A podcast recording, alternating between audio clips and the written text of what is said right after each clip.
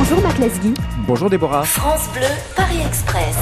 Adeline, Paris 12e, Paris le jour ou Paris la nuit? Ah, la nuit quand Paris, euh, la nuit quand Paris se part de lumière et même Paris au petit matin euh, après une nuit en discothèque, j'ai des souvenirs de jeunesse tout à fait merveilleux. Ah oui, de jeunesse, je pensais que vous alliez me dire maintenant. non, maintenant je suis plutôt, ben non, maintenant quand vous faites des émissions, faut se lever tôt et donc euh, il faut pas se coucher trop tard.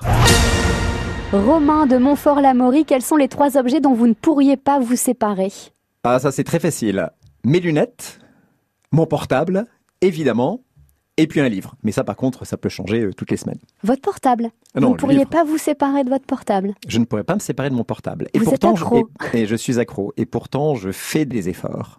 un, un portable, c'est un, peu un concentré de vous-même. C'est Ouais. les relations que vous avez avec euh, vos amis, avec votre travail. C'est aussi une ouverture sur le monde. Vous me direz, il y, a la, il y a la radio, il y a la télévision. Ce qu'il y a dans le portable, et d'ailleurs c'est pour ça que ça, on y est accro, c'est une drogue, c'est que le portable vous empêche de jamais vous ennuyer.